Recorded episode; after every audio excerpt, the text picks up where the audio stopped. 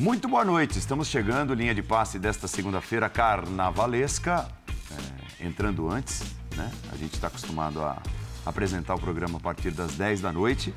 Hoje o Linha de Passe começando às 9, para quem nos acompanha ao vivo na ESPN e no Star Plus, porque acabou agora, nesse exato instante, no Bruno José Daniel em Santo André. Um para o Santo André, um para o Palmeiras. E será esse o primeiro tema do Linha de Passe que já está no ar. E nós falaremos também de um problema chamado seleção brasileira. Né? E não só a seleção principal, não só a seleção sub-23, que fez o papelão de não conseguir a classificação é, para os Jogos Olímpicos, mas seleção brasileira no geral, né? O que tem acontecido com esta marca gigantesca do futebol em todos os tempos, chamada seleção brasileira. Jean Oddi, Mário Marra, Paulo Calçade, timaço do linha de passe nesta segunda-feira, começando pelo Campeonato Paulista. Palmeiras levou o um empate no fim, Jean. Enfrentou o lanterna do campeonato, o Santo André. Vinha bem, fez 1 a 0, criando oportunidades para até matar o jogo. Tinha o Flaco Lopes eh, como principal personagem. Eh, meteu o gol do Palmeiras, teve outras oportunidades, saiu aplaudido pela torcida, acabou levando o gol no fim. Bem-vindo. Pois é, Paulo. Boa noite para você, para o Marra, Calçade. Então, eu acho que assim, nesses jogos de campeonato estadual, dessas fases de grupo de campeonato estadual, a gente sempre tem alguma dificuldade para atribuir relevância ao resultado, aos pontos conquistados, o que vale você ganhar os pontos, o que vale você perder os pontos. Então, em geral, a gente olha para outras coisas. Mas só para não deixar de falar disso, eu acho que assim, a relevância desses dois pontos perdidos é que, caso vencesse, o Palmeiras se encaminharia bem para essa liderança geral uh, que ainda é do Palmeiras do ponto de vista dos pontos perdidos, Sim. mas se encaminharia ainda mais fortemente para uma liderança geral, que aí dá aquela vantagem é, em semifinal e de jogar em casa, depois eventualmente numa final poder jogar segunda em casa. Então acho que assim a relevância é essa.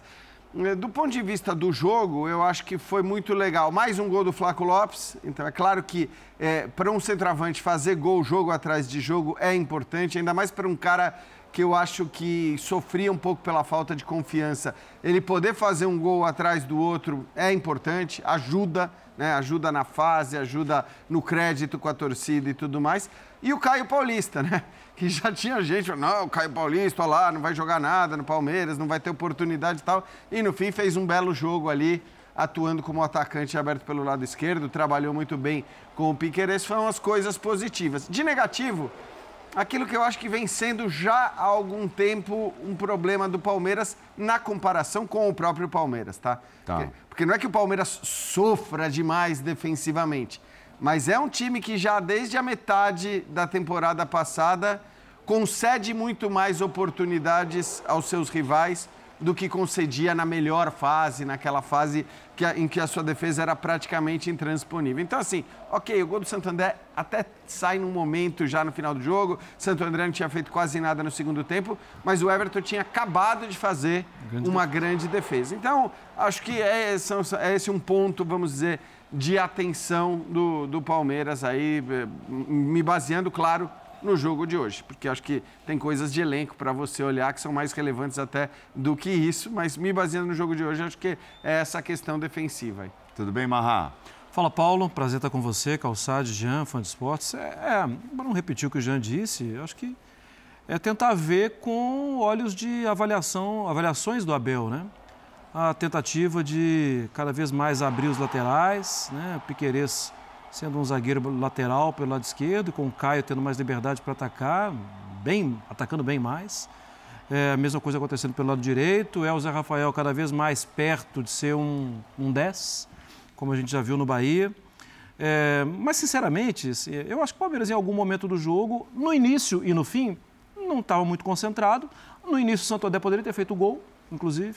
Depois recupera a concentração, domina a partida, e aí a gente poderia estar falando aqui de um 3 a 1 algo assim. Mas não fez os gols e na reta final baixou a concentração de novo. E o Santo André tinha muita coisa que lutar em campo. E faz um gol. Mas pesar na avaliação? Não. É, sinceramente, acho que não, não vem ao caso pesar a avaliação.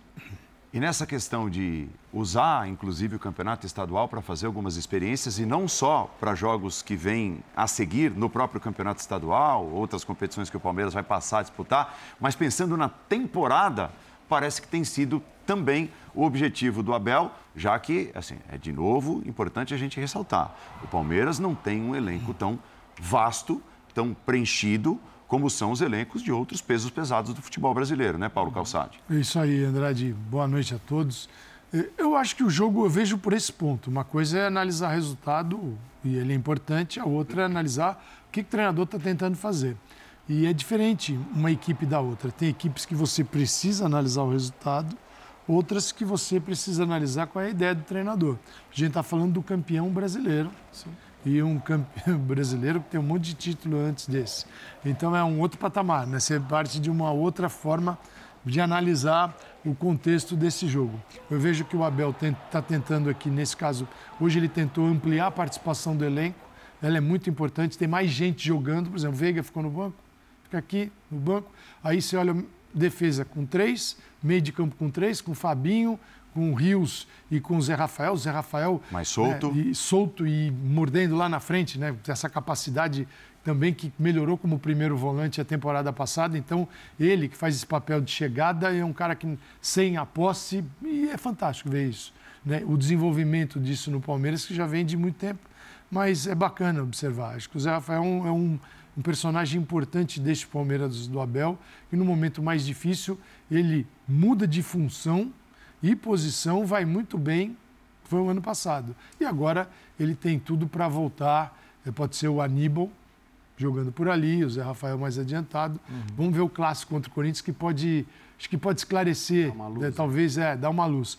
Mas é, é o Abel usando o sistema que não é desconhecido pelo time, colocando mais jogadores nesta forma de jogar, mexendo com o elenco, né, rodando e ainda tendo em 2024 talvez o ano do Flaco Lopes. Tem tudo para ser o ano do Flaco Lopes. Diferentemente de outros que vai, para, talvez ele esteja conseguindo dar sequência para um jogador que finalmente, isso é uma possibilidade real.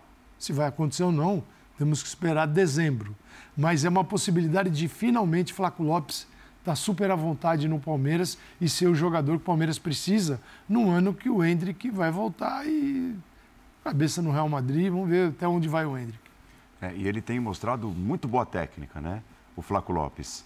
É, quando ele chega no Palmeiras e o Palmeiras pagou caro por ele, aí, assim, né, oscilou muito, até chegou a ter lá o embalo de dois, três jogos marcando, aí no quarto não marcava, no quinto não marcava, voltava para o banco de reservas, o torcedor pensava, hum, uhum. né, não era aquilo que a gente esperava. Mas, de repente, é, esse processo de amadurecimento, e o Abel é craque nisso, já provou, né? Esse processo de amadurecimento tenha feito tão bem a ponto de o Flávio Lopes chegar no início agora de 2024 dando o seu melhor ou perto disso. É, e o Abel sempre bate muito nessa tecla, né? E ele lembra sempre do, do Veiga, de jogadores que levaram um tempo até começarem Perfeito. a render tudo que renderam. E acho que essa é uma máxima que deveria valer para todo o clube brasileiro, né? Aqueles que desistem de um jogador depois de uma temporada, às vezes amargando um prejuízo que não faz sentido. Então, assim, esse é um jogador que não é o River Plate queria ele. Ele mostrou essa boa técnica quando ele chegou mas acho que de fato. É... Aí o que, que aconteceu? Eu me lembro, ele perdeu um gol cara a cara contra o Atlético Paranaense na Arena da Baixada, ali muito no começo da trajetória dele, aquilo de alguma maneira marca aquele início dele, né? Tira um pouco talvez da paciência do torcedor, que já era... não costuma ser das maiores. Era uma semifinal de Libertadores. Era né, uma semifinal de Libertadores, estamos falando do jogo de ida, né? Em que o Atlético Paranaense até joga melhor que o Palmeiras, mas ele tem aquela chance clara, desperdiça. Aquilo acho que acaba pesando um pouco e ele até deixa de ser escalado, acho que porque o Abel vê também o contexto em que ele está inserido, mas o Abel jamais desistiu do Flaco Lopes e deixou isso muito claro, inclusive no começo do ano. Ele está fazendo os gols dele, talvez, aí até para fazer um link com o que o Calçade falou, desse meio campo com três, Talvez eu acho só que a escolha sobre a escalação dele ou não, agora nos grandes jogos, na hora que você tiver embates maiores, seja um clássico contra o Corinthians, que é um embate maior mesmo numa fase de grupos de, de paulista, sejam os jogos decisivos, seja uma decisão tática que vai determinar se ele joga ou não. Por que, que eu estou falando isso? Porque esses três do meio, com o Aníbal entrando no time, eu acho que esse cara vai eh, logo, logo garantir uma vaga de titular. Pode ser que isso que ele está fazendo e que ele fez hoje com o Fabinho, então o Aníbal, Zé Rafael e Richard Rios, se torne uma alternativa muito constante para o Palmeiras enfrentar os seus adversários. E aí, teoricamente, com os dois alas, vão sobrar dois caras lá na frente. O Edric volta. O Veiga não sai do time. Então pode ser que você tenha esses três, vamos dizer, volantes, uhum. ainda que, que eles tenham capacidade de criação e tudo mais. E aí o Veiga jogando com o Hendrick como atacante e o Flaco Lopes pode até dançar nessas escolhas para alguns jogos, mas acho que é muito mais uma questão tática do que uma questão técnica ou psicológica, porque aí seria muito pior para o Palmeiras, para o Flaco Lopes. Então, vai ter jogo que ele vai querer ter o centroavante, vai ter jogo que talvez ele não queira ter o centroavante, e aí também, para ele de positivo, fica o fato de que, como o Palmeiras tem pouquíssimos atacantes confiáveis hoje, né, que é aqueles caras que você olha e fala, esse cara pode entrar e é, é importante para ele também ter uma alternativa que de repente não vai começar jogando, mas que ele vai poder colocar no time. Então, acho que, é, de qualquer forma, ele emendar essa sequência de gols, acho que é um dos vice-artilheiros do Paulista nesse momento, é, é positivo e bastante ele, E ele está numa situação delicada, que ele certamente ele saberá conduzir, o Abel. Porque o, o Hendrick tem limite. Uhum. Em tese, o Hendrick voltando como jogou a final da temporada passada, você não tem dúvida. Só que, diante da possibilidade de desenvolver o Flaco Lopes, você joga com o Hendrick e deixa o Flaco, depois vê o que acontece, isso é perigoso. Ou você vai desenvolvendo o Flaco Lopes, se sentir que ele vai entregando cada vez mais, você pode jogar com os dois, mas em alguns momentos você vai ter que falar, você fica. E aí é você quem? você para quem, né? o Hendrick, Vou dizer isso para quem? Ou o Flaco, porque o Flaco é o seguinte, o Flaco é teu jogador. O Hendrick não é mais. Daqui a pouco não Claro mais. que o resultado em alguns momentos fala mais alto, preciso Exato. ganhar esse jogo. Mas olhando por uma perspectiva assim diferente, maior, você precisa do Flaco desenvolver, porque ele é o futuro. Eu estou curioso para domingo. É, porque o Hendrick é. já deve estar à disposição, ah, e aí, né, todas essas opções, boa. alguns jogadores até poupados pelo Abel e tal, mais frescos, pernas frescas para domingo, eu já estou curioso. O Flaco Lopes ele tem uma característica que no elenco do Palmeiras quem tem é o Gustavo Gomes, né? Ele ganha todas no alto. É, e ganhar no alto pode ser que ele ganhe jogos, assim. Ele ganhou alguns jogos assim. Então eu acho que para um início, é claro, né, Paulo? A gente não sabe como é o dia a dia, a gente não sabe como vai chegar o Hendrick é, pode ter um abatimento. E pode ser também uma questão dele enxergar uma certa hierarquia no elenco. Né? Assim, você estava lá, não conseguiu, que você tentou né, a classificação para a Olimpíada, mas segura um pouquinho, porque eu estou fazendo um trabalho. E pode ser que não. Pode ser que seja utilizado de outra forma para segurar o Flaco Lopes. Olha, esse cara aqui é maior que você já. E eu preciso que você continue trabalhando. Mas, a, mas eu não estou olhando para o eu estou olhando para dezembro, de janeiro, fevereiro a dezembro. O Palmeiras ganha um jogador no elenco com esse início de campeonato que talvez nem mesmo o Palmeiras soubesse que ele estava lá dentro. É um cara muito forte na bola alta. Hoje foram três, quatro bolas lá no alto em que, assim, nem parecia que tinha zagueiro. É, muito boa colocação, né? Leitura de onde a bola vai cair. E quem fazia isso no Palmeiras era só o Gustavo Gomes. É. E acho que tem uma, uma, outra coisa positiva nisso tudo, que a gente está falando de um Hendrick que, embora se autodefina, e se, nessa cadeira aí do Marra, ele fala, não, eu sou centroavante, eu sou centroavante, mas embora ele se defina assim, não é o que ele foi é, na reta final do Brasileiro, em que ele definiu o título do Campeonato Brasileiro para o Palmeiras. Uhum. Então, acho que assim, isso é muito positivo para o Flaco Lopes, porque não é que nós estamos falando de dois centroavantes, dois caras de área, que, que ou joga um ou joga outro. Porque muitas vezes acontece, e eu acho que é normal que aconteça. Quando você tem dois centroavantes e centroavantes, você vai ter que escolher entre um e outro. Não é o caso do Hendrick. A gente viu como que o Hendrick resolveu e definiu o Campeonato Brasileiro. Não foi jogando como um centroavante de, de área, como um cara de referência. E mais, acho que o Palmeiras, se você olhar para em 75%, talvez até mais, dos jogos uh, do futebol no Brasil, ele não precisa não precisa. Pode ser que o Abel queira, mas ele não precisa jogar com esse esquema que eu falei do, do o Aníbal, Richard Rios e, e, Zé Rafael, com o Veiga e mais um atacante. Não, ele pode escolher dois desses três volantes é, e aí ter o Veiga e ter o Hendrick com o Flaco Lopes. Então, talvez hoje seja até o time mais normal, o mais comum para o Palmeiras, né? Na hora que ele olhar para todo mundo, quem está bem, quem não está bem, talvez ele escolha esse time com, com dois eh, dos três, e aí vai ser uma decisão difícil para ele. Ele tem a coisa da hierarquia, então o Aníbal acabou de chegar. Por mais que se, sejam impressionantes as partidas do Aníbal Moreno até aqui, ele acabou de chegar e a gente sabe que o Abel tem essa hierarquia para começar a colocar os jogadores. Basta ver o Estevão, né? Que fica lá sentadinho no banco, muito torcedor quer ver o garoto jogar como queriam ver o Hendrick. Aconteceu com o Hendrick. É, mas ele está lá no banco, o Luiz Guilherme não vem fazendo bons jogos, mas é o cara que entra jogo após jogo. Então, sim, acho que é, o torcedor também aprendeu a entender que o Abel tem uma tem um método de trabalho do qual, aliás, o é, torcedor não pode se queixar. É, é parte do sucesso da relação dele com os jogadores, né? É isso. É que Sim. ele é fiel Perfeito. a uma ideia de trabalho. Perfeito. Os caras sabem, não, ele faz desse jeito, já deu certo, vai continuar dando certo. E o Palmeiras vai ganhando elenco, né? Você está falando, eu estou lembrando do Mike, daqui a pouco tem Dudu. Uhum. É, a gente fala aqui dos principais candidatos a tudo, a gente vai sempre falar que o elenco do Flamengo é o, é o melhor elenco. E muitas vezes a gente não fala do Palmeiras como um grande elenco, mas um elenco muito bem aproveitado. O elenco vai ficando melhor. Chegada de um jogador mais forte no meio campo muda um pouquinho o posicionamento do Zé Rafael, que permite que o Veiga descanse, que permite em algum momento que pelo lado direito o Marcos Rocha não jogue um jogo, joga o Garcia e tenha velocidade pelo lado e o Mike também não joga e fica vai dando um o Rony já tem tempo que não é titular. É, daqui a pouco a gente vai ter que rever. O Abel transformou um elenco que era pequeno em um elenco bom, muito bom. Não tão estrelado, mas muito bom. Ah, chamou, falou. Quem? Abel? Abel, Abel Ferreira. Ao vivo, diretamente lá do Bruno José Daniel, depois de Santo André 1, Palmeiras 1.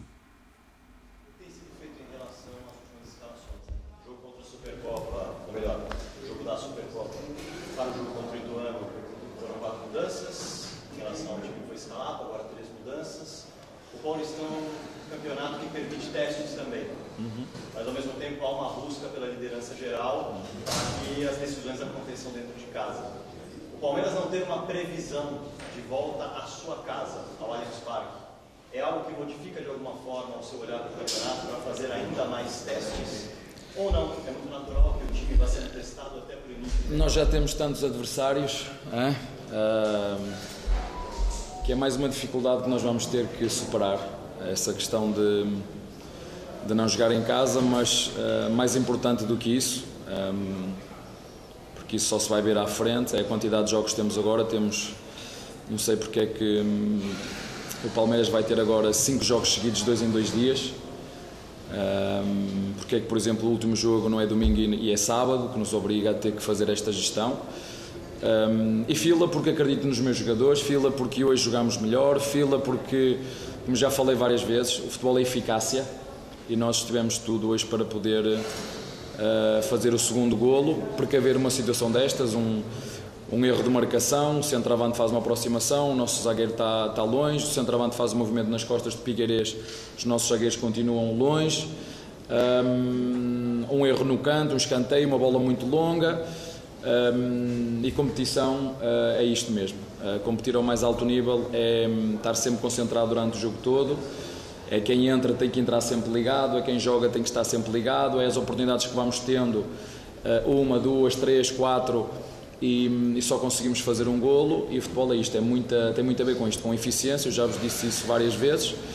Um, é pena porque acho que produzimos o suficiente para fazer mais do que um golo, mas é, é algo que, que, nós temos que melhorar a nossa eficiência. Já o ano passado éramos a equipa que mais produzíamos, uh, que mais vezes conseguimos criar oportunidades de golo, como, como, ainda hoje, mas as que contam são as que beijam a rede e fizemos uma na, na, na baliza do nosso adversário e nos últimos um, eh, minutos, uh, não sei se na primeira ou na segunda vez que o nosso adversário foi ao nosso golo, fez golo e futebol é isto.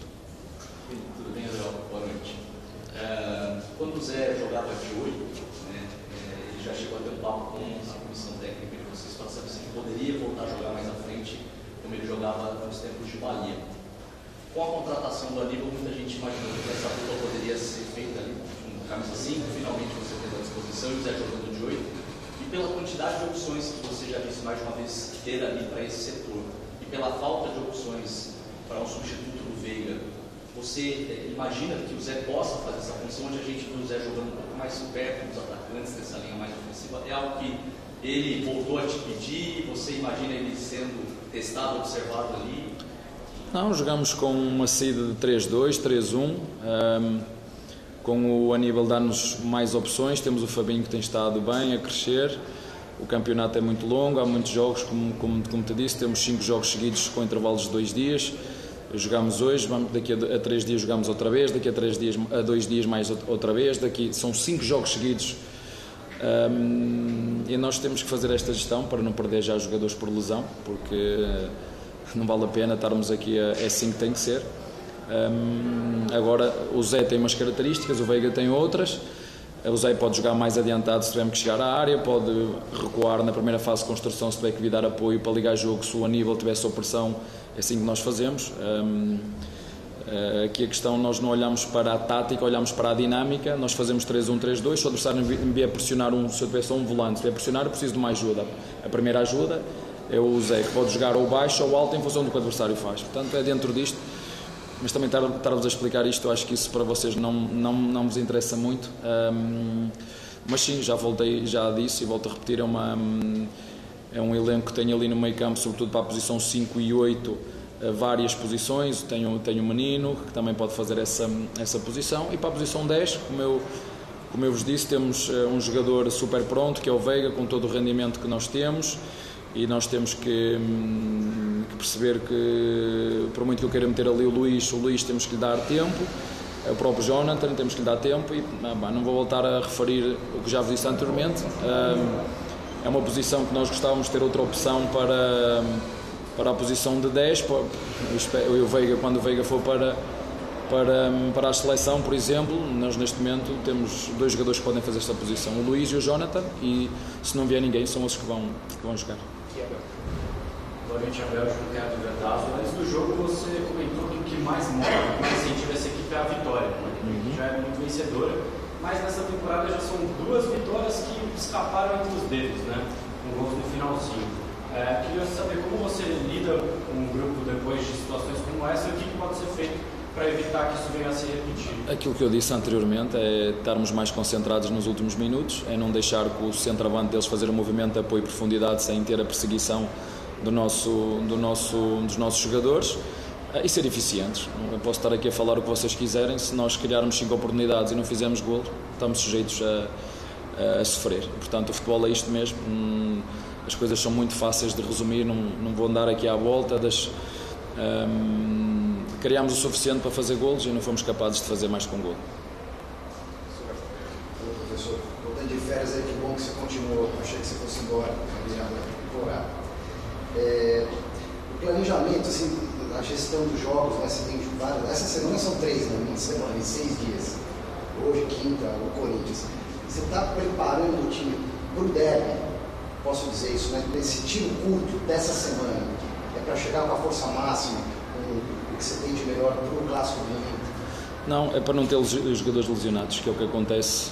Um, e não é por acaso que o Palmeiras é das equipas uh, que tem ao longo do ano menos, menos lesões, não é só porque tem um bom núcleo de performance, tem um treinador que é demasiado arrojado, que é, gosta de dar oportunidades aos, aos jogadores, gosta de os ver todos e alguns agarram né, com unhas e dentes, isso é bom, perceber que jogadores nós podemos contar, jogadores que estão mais, mais preparados, jogadores que nós temos que ter paciência, e, hum, mas temos que ganhar, é por isso que nós jogamos, portanto eu não penso uh, no jogo daqui a três jogos, é um jogo de cada vez. Tivemos o último jogo um, no Barueri, recuperámos os jogadores, percebemos os jogadores que tínhamos, percebemos da sequência que já vinham, rodámos a equipa. Na minha opinião, fizemos um bom jogo. Um, com boa dinâmica, com oportunidades de golo, excelentes oportunidades de golo. E volto a, dizer, a repetir, um, podemos andar aqui à volta de, trocou os jogadores, trocou 4, trocou 5, trocou 7, trocou 3, não, a, a diferença é fazer golos, é em duas fazer uma. Por isso é que nós temos que, que chegar ao final do jogo e ficar uh, tristes porque não fomos capazes de matar o jogo com o segundo golo.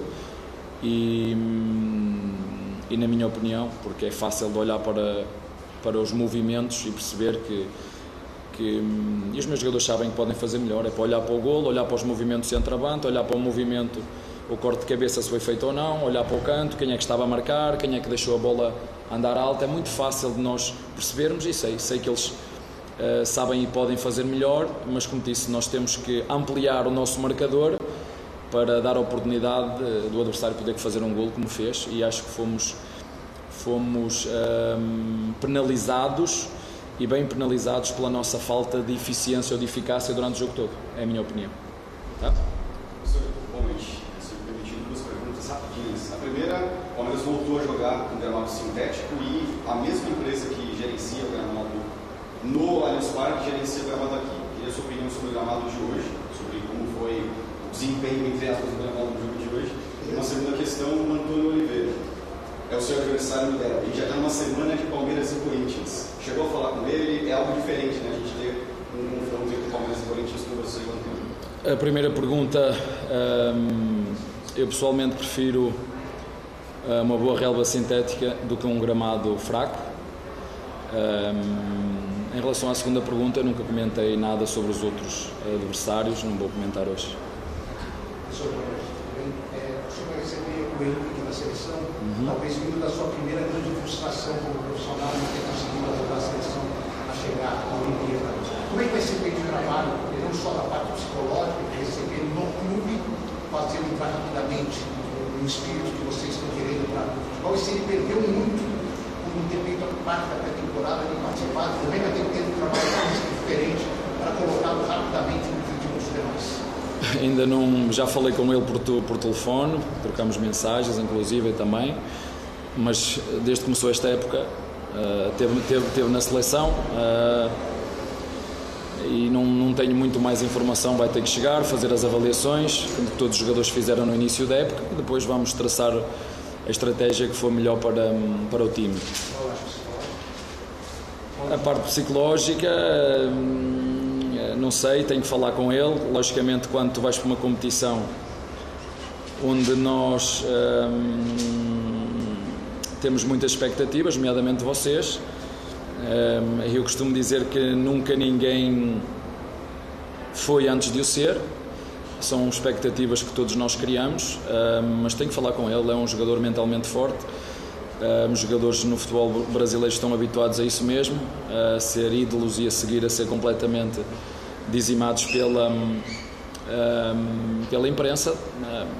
eu tenho como um moleque forte mentalmente, como te disse, vamos recebê-lo, vamos fazer todos os testes e uma coisa é o que se passa na seleção, outra coisa é o que se passa no, no, no clube. Vai, vai ter a concorrência de dois jogadores que têm estado muito bem, o Flaco e o, e o Lopes, e o, e o Rony, e vamos ver, como te disse, as, as as escolhas são sempre feitas, não é o que é que é melhor para o jogador A, B ou C, é o que é que é melhor para a equipa no todo. E, e são as minhas premissas e vou continuar a segui-las. Portanto, ele chega amanhã, vai lá falar comigo, vamos fazer os exames todos e depois vamos ver. Boa noite a todos, bem? Prazer falar contigo, Vitor Peixe da Rádio Gol de Placa. Apesar do empate amargo de hoje no finalzinho da partida, eu queria que você falasse um pouquinho de um dos destaques para mim, que foi o Fabinho, garoto da base, que desde 2015 está no Palmeiras. Sim, como eu tinha dito ao teu colega, hum, eu meto os jogadores não porque, hum, porque eles sejam bonitos, mas porque eles trabalham e rendem durante a semana e merecem a confiança do treinador, como foi, por exemplo, no Bragantino, onde já tinha feito uma, um, grande, hum, um grande jogo. Um, fico contente porque ele é daqueles jogadores que colhe tudo aquilo que planta é um jogador que já trabalha connosco, já vocês não sabem, mas desde que eu cheguei ele já trabalha comigo, embora neste, só nestes dois últimos anos, ou neste ano e meio, é que tem estado mais assíduo. Um, e nós fazemos isso com, com muitos jogadores, como, como o Luís, como o Estevão, um, com jogadores que trabalham connosco de forma um, diária, mas que uns estão mais à frente, outros estão mais atrás. Claro que todos acham que podem ser o Hendrick, não é? Não só eles, mas como os empresários, como os pais, isso tem depois uma interferência muito grande naquilo que é a cabeça deles. E hum, o tempo de Deus não é igual para todos. E às vezes é preciso uma palavra que para mim é mágica no futebol, que é paciência, ter paciência com os nossos centravantes, ter paciência com que depois eles acabam por mostrar que realmente são são fortes, ter paciência e, hum, sobretudo, com esses jogadores mais jovens, porque, como disse, eh, aqui no, no alto, no alto nível pedem-nos rendimento, pedem-nos acerto e eles têm que estar preparados para lidar com, com esta emancipação, porque muitos deles uh, saltam fases. Né? Nós lemos, nos, nos repararmos no caso do Luís Guilherme, foi um jogador que pouco competiu no sub-20 e às vezes o saltar fases tem coisas boas e tem coisas ruins, porque é preciso passar por determinadas fases para, para que a consolidação do processo de formação seja bem feito. Há jogadores que conseguem fazer isso mais rápido, outros demoram mais tempo, mas infelizmente aqui no profissional não é na formação, é exigência máxima, rigor máximo. Um, os erros aqui pagam-se caros e eles têm que estar uh, preparados e adaptados a isso. E nós estamos aqui para ajudar todos eles em todos os momentos, quando acertam e quando erram, porque todos somos responsáveis por tudo e, hum, e quem mete os jogadores a jogar sou eu, portanto, no final de contas, qualquer que seja a responsabilidade, ela é minha. Tá? Obrigado. Valeu, Abel, valeu. Então, entrevista completa ao vivo do Abel Ferreira. É, a sua frase é muito boa. Pena que o jogo não foi tão bom quanto a entrevista. A entrevista, a entrevista é, melhor é que muito jogo. melhor. Ah. E é muito mais rápido, né? Você é, fica satisfeito. A, até para a gente arrematar o tema e, e entrar também na conversa sobre a seleção brasileira, que não vai disputar os Jogos Olímpicos e, e, e de maneira geral, né, a seleção brasileira é, em suas várias categorias que não tem ido bem. Chamou atenção ele dizer que nesse momento, até mais preocupado do que, ah, que time eu vou colocar em campo no final de semana no derby contra o Corinthians, que é super importante, independentemente de ser uma fase de classificação do Campeonato Paulista, ele disse estar mais preocupado em não machucar os jogadores agora, né, no aspecto físico e tudo. Então, eu acho assim, se a gente considerar, ah, uma coisa que o Calçade sempre fala, inclusive, que é melhor você ter o time jogando uma semana antes do jogo que você mira como seu principal objetivo e não três ou quatro dias antes. Né? Houve muito essa discussão quando o Palmeiras jogou a final da Libertadores e tinha um clássico contra o São Paulo é, no meio da semana e tinha quem quisesse, não, é um clássico, tal. imagina, é, qual, qual é o sentido disso? Então, eu até acho que o que ele está falando é verdade, porque senão o Veiga, não sei se o Veiga vai jogar contra o São Bernardo ou não vai na quinta-feira, mas o normal seria o time completo jogar hoje focando domingo e poupar todo mundo na quinta-feira, se o foco é, é. fosse tão claramente assim no derby. Então eu acho que ele está de fato preocupado né, com a carga que os caras vêm, então eles devem ter as avaliações de determinados jogadores. Eles falaram: não, ó, o Murilo eu não quero correr risco, vai ficar fora. O Marcos Rocha vai ficar fora. O, o Veiga vai ficar fora. E esses caras todos hoje não jogaram. Então eu acho que é, é, provável que seja isso mesmo. Ele está muito mais preocupado com. E tem que se preocupar mais com isso, eu acho, pelo menos. Porque a questão de uma lesão muscular ela pode pesar muito mais até do que o resultado no derby. Agora, é claro é. que o derby não é tratado da mesma maneira que o jogo contra o São Bernardo, que o jogo contra o Santo André ou que qualquer outro jogo. Isso não tem a menor dúvida. Então ele deve ter um olhar também especial para o derby. Mas acho que o primeiro objetivo dele tem que ser não só deve ser, mas tem que ser, acho que esse de, de dizer, não, não vou machucar ninguém. Até porque, né, Jean, assim, é, claro, tem que dosar, é, trabalhar com números, com planilhas e tudo mais, mas a grande oportunidade de testar o que você está fazendo é colocar o seu time para jogar contra os maiores. Essa é a grande oportunidade. Então, o Flamengo teve um jogo contra o Vasco, aí o Tite teve uma avaliação. O Flamengo teve um jogo contra. O Tite tem uma outra avaliação. Nos outros jogos, com todo respeito aos trabalhadores que estão nas outras camisas, as agremiações e tal, mas a oportunidade de testar é contra o Corinthians. É contra o São Paulo, é contra o Santos, é contra o Red Bull Bragantino, porque esses times te exigem mais. Por mais que a gente esteja falando de um campeonato que está lotado de time interessante, de time que pode subir para a primeira divisão na próxima temporada, Sim. um Mirassol, um Novo Horizontino, times que estiveram até muito perto da, da, da Série A do Campeonato Brasileiro atual. Mas o clássico, ele para mim, ele é algo acima do campeonato. Ele é um jogador, um jogo acima do campeonato. Claro, sem precisar expor jogador que está perto de uma lesão. Isso é o primeiro ponto, é a saúde. É, você pega no departamento de futebol, vai, você põe uma planilha para todo mundo enxergar dos jogos do mês. É, em vermelho, você faz o quê? Eu coloco os clássicos. Uhum. Coloco Supercopa contra o São Paulo, Corinthians, São Paulo e Santos. Onde é que estão esses jogos? Aqui. E os outros jogos? Põe outra cor. Primeiro que você se assusta com a quantidade, né? O que ele falou na coletiva. a quantidade de partidas no início do ano, quando você vai enfrentá-las no pior momento, que é a época mais quente do ano, com o menor tempo de preparação e uma quantidade absurda de partidas. Dizer, é um combo para destruir qualquer time. Aí ele olha, claro, você vai trabalhar os clássicos, os grandes jogos. E, de, e, e os outros você vai é, usá-los para justamente ter o melhor time. Eu achei muito, assim, essa equipe que ele colocou em campo, não vou nem fa vou falar do formato. O formato não é um formato estranho. Três, né, uma linha de cinco, dois. É, se olhar o Corinthians, o Corinthians jogou assim ontem. Uhum. O Corinthians do Antônio Oliveira, há bilhões de anos, não jogava com três zagueiros, jogou assim. assim esse time aqui é encaixadinho com o Corinthians, com uma diferença. Você coloca o. Onde entra o Veiga? Porque tem o Zé Rafael e tem o Rios. É. Você tem, do outro lado, hoje. você tem o Garro e tem o Maicon. Claro que domingo está muito longe, muita coisa pode acontecer. Até domingo, tem jogo no meio de semana. Mas você começa a pensar no grande jogo. Então você tem dois no meio de campo do Corinthians para bater no meio de, dois com o meio de campo do Palmeiras. Lateral bate com lateral, com quem tiver na beirada. É, mas eu posso tirar um atacante e colocar o Veiga nesse formato. O Veiga pode ser meu segundo atacante, porque aí eu tiro um, um jogador da linha de três do adversário, deixo ela meio sem sentido uhum. e crio superioridade numérica no meio de campo. Então, para mim, eu já estou vendo o clássico nesse jogo aqui.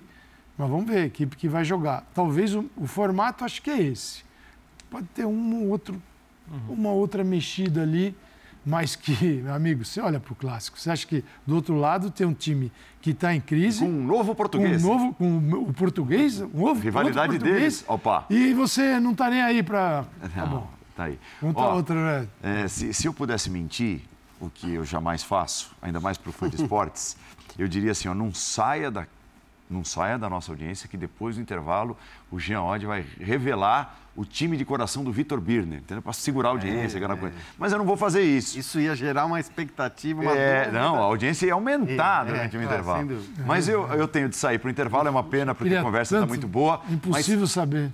Continuará nesse ritmo. Falaremos de seleção brasileira, o que está acontecendo com a camisa amarela. Não especificamente só a desclassificação no pré-olímpico, mas no geral. Birner está na gandaia, né, cara? E torce para quem? É, ele estava na Vai Vai, né? É, torce para Vai Vai. Vai Vai é... Vai Vai. É. Vai, Depois do intervalo tem mais. Vitor vai Vai é Negro, Vitor Vai Vai, obviamente, me refiro Linha de passe de volta destacando a seleção brasileira, que vive realmente uma fase ruim. Assim, temas relacionados a isso, tá? Fora dos Jogos Olímpicos de 2024, ontem depois da derrota para a Argentina, foi recentemente eliminado no Mundial Sub-20 nas quartas de final por Israel Eliminado na Copa do Mundo nas quartas de final pela Croácia, como todos sabemos. Sexto colocado nas eliminatórias para a Copa do Mundo depois de seis rodadas, com espera Ancelotti, vem Ancelotti, não vem Ancelotti, Fernando Diniz, o trabalho que não emplacou. Três técnicos em um ano, Ramon Menezes, Fernando Diniz e Dorival Júnior, desde a Copa do Mundo, são os três, né? O Dorival ainda por estrear. Pegar carona também numa frase interessante do César Luiz Menotti, que é uma grande figura, técnico argentino de muitos anos, seguido por tantas e tantas pessoas. Me dá vergonha o que acontece com o Brasil. Eu vivi uma época maravilhosa deles, a Copa de 70. Acredito que é uma decadência cultural e não entendo como se pode jogar tão mal sem sustentar toda a história brilhante. É bem-vindo que eles sigam mal contra nós. Aí ele dá uma espetadinha no fim, né? Contra nós, Inclusive, a Argentina. É, pois é. Eu acho que dá para aumentar um ponto ali, Paulo, para mostrar hum. claramente que, é um, que não é um problema. que o problema é no andar de cima. A desclassificação da seleção brasileira feminina na primeira fase, na fase de grupos na Copa do Mundo. Existe um problema de CBF. Perfeito, bem lembrado, Mário A brasileira ficou bem lembrado, até a última lembrado. rodada na fase de classificação com chance, mas morreu na fase de grupos. É, eu acho que mostra que temos um sério problema de CBF e de falta de cuidado, falta de zelo, falta de entendimento do tamanho. Talvez a CBF devesse ler o que falou o Menotti, para entender o que está acontecendo. É, e, e, assim, a impressão que se tinha, e, e, muitas vezes era uma impressão que valia, Às vezes não, né? Como na Copa de 2006. Mas ah, o talento do futebol brasileiro, do jogador brasileiro, pode resolver os problemas. Uhum. Né? Os problemas relacionados às montagens eh, dos times, eh, os problemas administrativos, porque não é de hoje que a CBF é mal gerida e gerida Uhum. por gente incompetente. Né? Eh, já aconteceu da seleção brasileira ser campeã mundial com incompetência no comando da CBF. Né? Mas o talento hoje não resolve. Porque tem talento na Inglaterra, porque tem muito talento na França, porque tem talento na Argentina, porque tem talento na Bélgica. O talento está aí. Não é só mais isso que resolve, enche barriga e ganha jogo. Perfeito, Paulo. Eu acho que assim, primeiro é importante você fazer essa ressalva para a gente também desvincular necessariamente é, o- a conquista ou não de títulos da capacidade ou incapacidade de gestão. Porque a nossa cap- incapacidade de gestão é histórica há décadas já. É, é muito tempo fazendo as coisas de maneira equivocada, fazendo as coisas eh, de um jeito eh, obsoleto, de um jeito ultrapassado, de um jeito, às vezes, que, que visa outros benefícios que não exatamente o ganho desportivo. E mesmo assim, durante essas décadas, o Brasil ganhou muita coisa. Porque o Brasil tem qualidade e o Brasil pode ganhar amanhã ou depois também. Não quer dizer, a gente acabou de elencar um, um- um desastre de resultados nas mais diversas esferas, no futebol masculino, feminino, como o Marra disse, eh, na, na base, no principal. Mas isso não, não significa também que você não possa amanhã ganhar um título. E se ganhar, não significa que está tudo certo. A própria Argentina é um ótimo exemplo disso, porque a Argentina é campeã do mundo e está longe de ser um Isso. exemplo de gestão. Não dá para copiar. Não, não, não dá para copiar, exatamente. Não vamos usar aquele, aquele argumento que se usou durante tanto tempo em relação à Alemanha e que depois, e, e desde então, vem atravessando uma crise pesada também. Então, no futebol, nem sempre as coisas são tão atreladas assim. Mas eu estou plenamente de acordo com o Marra que este é o principal problema.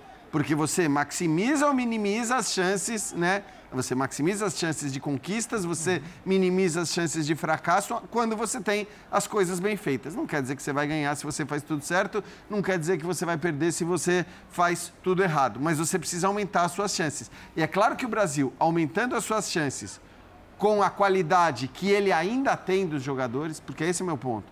Você tudo bem, você cita a França, que, que por várias razões, e não vamos entrar nisso agora, é, assim como a Inglaterra, passam a ter muito mais jogadores de qualidade, de elencos e tudo mais, é, mas o Brasil ainda tem. O Brasil ainda tem essa qualidade, ainda tem jogadores de altíssimo nível sendo exportados o tempo todo. É, nessa seleção especificamente, você não tinha caras que tinham idade olímpica para estar jogando, como o Vitor Roque, como o Martinelli, enfim, eram caras que... Murilo, zagueiro. Murilo, zagueiro. Muito, Pedro. Muitos, é, João Pedro. Você tinha muitos jogadores que poderiam estar aí. Nem vou dizer que isso necessariamente é incompetência de gestão, porque aí nós estamos... Não, não. Aí, isso não é. Mas assim, a qualidade nós temos ainda e é evidente que o problema está em outras esferas, está principalmente na esfera que o Marra falou. É, em 2014, 10 anos, né, teve um. O, 2000, o, o 7 a 1 nos levou a refletir. E a promessa era que o futebol seria tratado de uma forma diferente. E, e não é uma promessa que a gente fez. Eu acho até que teve uma evolução da imprensa esportiva.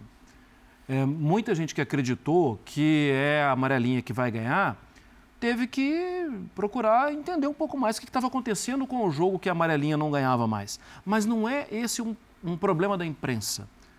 De lá para cá, com bons jogos, com alguma evolução, mas especialmente com mais dinheiro, o futebol brasileiro se tornou cada vez mais um destaque assim, e é uma soberania nos clubes na América do Sul. É uma soberania ganhando Sul-Americana, ganhando Libertadores, tal, tal. Só que, de novo, me parece que a CBF deitou ou sentou no trono do somos os melhores de novo, tal. E o 7 a 1 agora é um 7 a 1 parcelado. Não é um 7 a 1 que pagou lá, que tomou a pancada. Agora é um 7 a 1 parcelado. E ele, ele vai minando esse trono.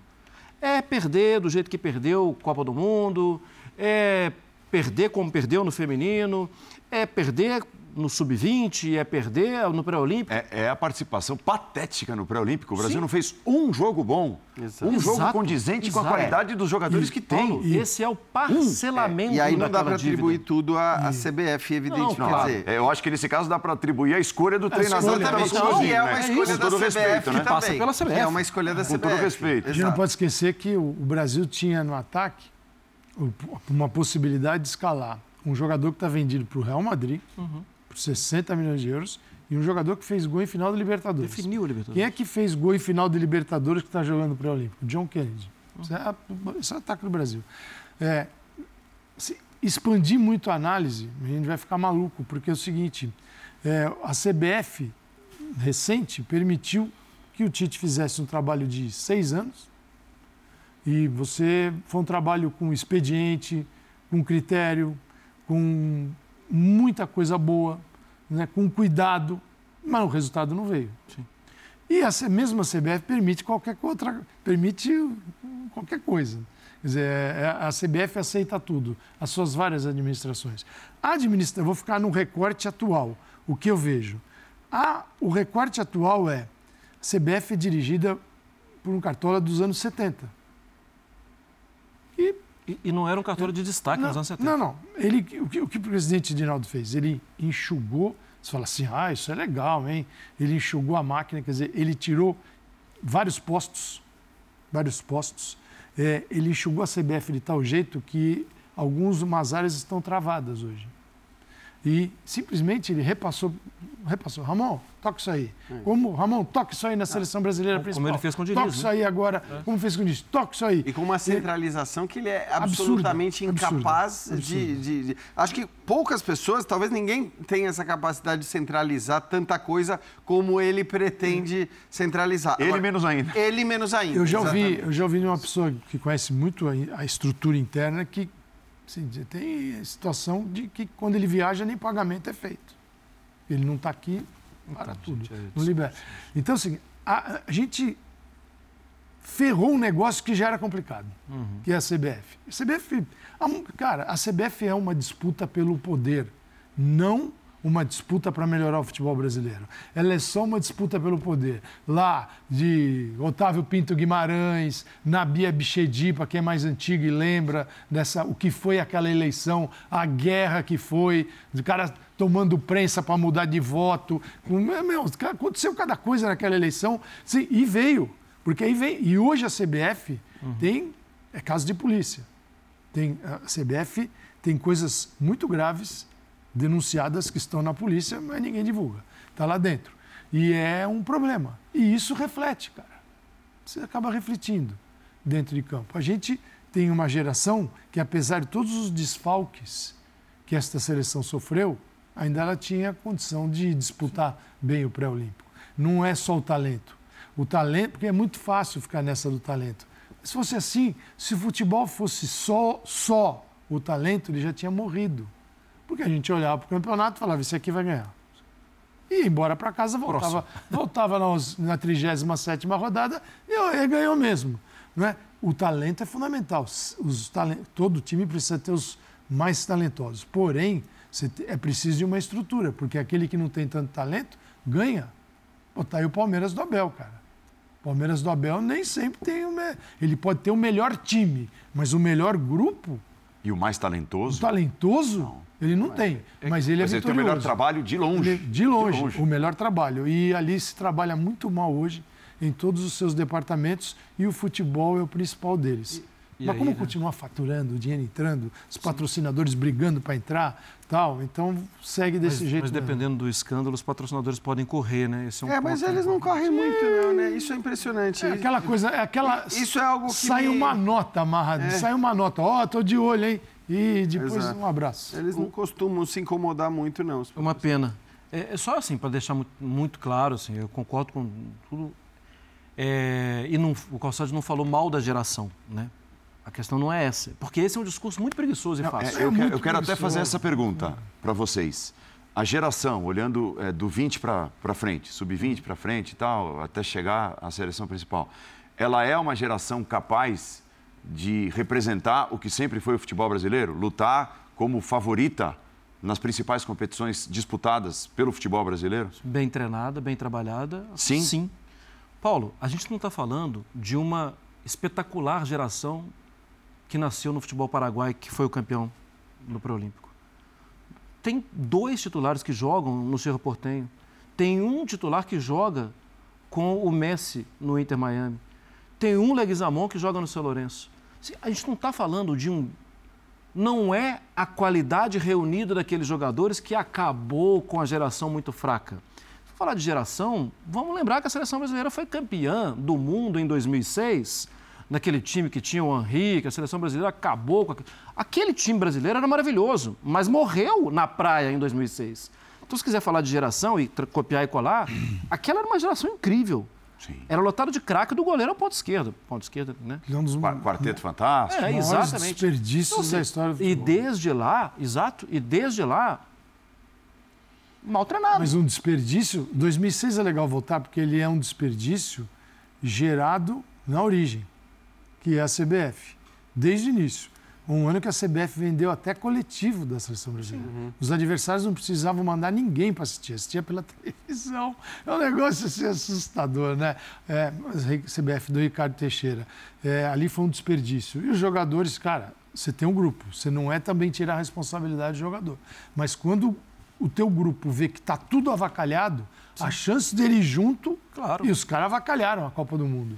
E aí o Brasil se ferrou e ferrou bonito numa geração que era para ganhar tranquilamente a Copa do Mundo. Mas você olha o teu entorno, que é uma desgraça. É, e a gente tem essa ideia de que a gente precisa dos Ronaldos, eh, dos Romários, dos Pelés, dos Garrinchas para ser campeão e não é assim.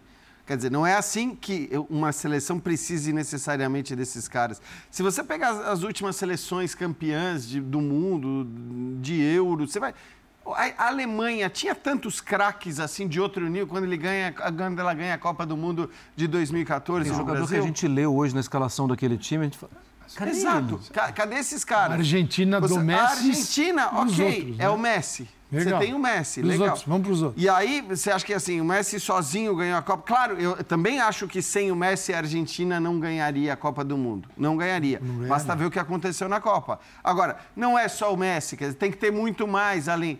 É, tanto, tanto, que o Messi disputa Copas desde 2006 e a Argentina é, ganhava Tem um bom tempo, né? Se fosse só botar o Messi ali, ela tinha vencido Todos. desde 2006 para cá. A Itália é campeã da Euro, com uma seleção que, convenhamos, né, não tinha nada de absolutamente espetacular do ponto de vista de qualidade. Então, assim, você vai achar sempre na história da, da, do futebol seleções que vencem não pela qualidade dos seus jogadores necessariamente. Claro que você não pode ter um time de perna de pau, que aí vai ficar difícil. Talvez só a Grécia tenha ganhado um título europeu com sendo, um time sendo de perna, perna de, de pau, porque ali era um time de perna de pau e os caras ganharam um, uma euro. É, mas é uma coisa que acontece uma vez na vida. Então, assim, mas irritantemente organizado. É, mas irritantemente organizado. E era irritante mesmo irritante. aquele time jogar. Ninguém quer que o Brasil seja aquilo, porque o Brasil não precisa daquilo. Não precisa. O Brasil tem. A você Grécia... pode achar que o melhor jogador do Real Madrid é o Bellingham, mas muita gente vai achar que é o Vinícius, Vinícius. Júnior. É, tem o Rodrigo ali, tem tantos caras na Premier League. Premier League hoje, Bruno Guimarães, os Gabriéis todos do, do Arsenal. Quantidade então, assim, de volante. Quantidade de volante de alto Sim. nível. Cara, não, não dá para discutir. Para não falar dos moleques. Para não falar de Hendricks e Vitor Roques que estão chegando o por aí. O André que está chegando, Fluminense, então, jogadores é, esse papo de esse papo de que o Brasil não tem qualidade, que perdemos a, a, o investimento. Até acho que o investimento da base não é dos melhores. A, as bases no Brasil, elas, eu, com raras exceções, eu achei meio estranho assim, o Menotti, o que ele falou, pelo seguinte: o Brasil é bicampeão olímpico. O Brasil é bicampeão olímpico. Então, se, você, se o Brasil tivesse a vaga garantida para os Jogos de Paris, o Brasil tem a vaga e não tem restrição para convocar jogador, o Brasil ia levar uma baita seleção para ganhar o terceiro título. Se tivesse um mínimo de organização, né? se a direção e a CBF não atrapalhasse, soubesse escolher, né? o Brasil teria. Você tem Vitor Roque, você tem o, o, o Hendrick, você tem o John Kennedy que pode evoluir, você tem uma geração que dá para ganhar. O Brasil, o jeito que o Menotti falou, parecia que era uma seleção desta de base, a gente está falando da base, uhum. né? que não ganha nada, bicampeão olímpico. É, até porque ele cita uma né? coisa cultural, que eu acho Cultural. que aí é, é mais discutível esse cultural, o que a gente quer, o que a gente não quer. Eu não sei se mudou o que a gente quer da seleção, talvez não tenha mudado, é que a gente não consegue mais fazer. E se a gente quisesse certas coisas também, a partir do momento que o Ancelotti disse não vou, eu não acho que o Fernando Diniz teria sido demitido ou treinador- devesse ter sido demitido. Mas, O treinador campeão olímpico, que a- é, é melhor a conduta do Brasil, a campanha do Brasil nos últimos Jogos Olímpicos, porque nos Jogos de 2016 foi campeão nos pênaltis contra a Alemanha. Mas o campeão olímpico, o último campeão olímpico, o André Jardini, é campeão mexicano. Sim. Então, assim, o campeão olímpico é campeão de uma liga que tem muita grana e investimento. Talvez, é, se olhando assim, o seja o brasileiro fora, porque Thiago Mota, mais ou menos. É. Mas assim, o brasileiro que dirige o maior time de um país é, hoje é o André Jardini. E é campeão mexicano, foi campeão olímpico. É, bom, ali houve uma escolha. Agora a escolha não foi nesse sentido. Encerramos. Valeu, Paulo Calçade. Abraço. Mário Marra. Amanhã tem mais. Geode, E aí? Vitor Birner, saúde e paz a todos. O Alvinegro, Vitor Birner da Vai Vai. da Vai Vai. Certamente estará ligado no Resenha da Rodada, que é a nossa próxima atração. E na quarta-feira, 11h30 da noite, tem clássico no Rio de Janeiro, tem Campeonato Paulista, tem tema, tem linha de passe. Turbina a gente está volta. nos bloquinhos agora. Ah, ele gosta disso também? Adora, gente. Adora. Alguém gosta disso?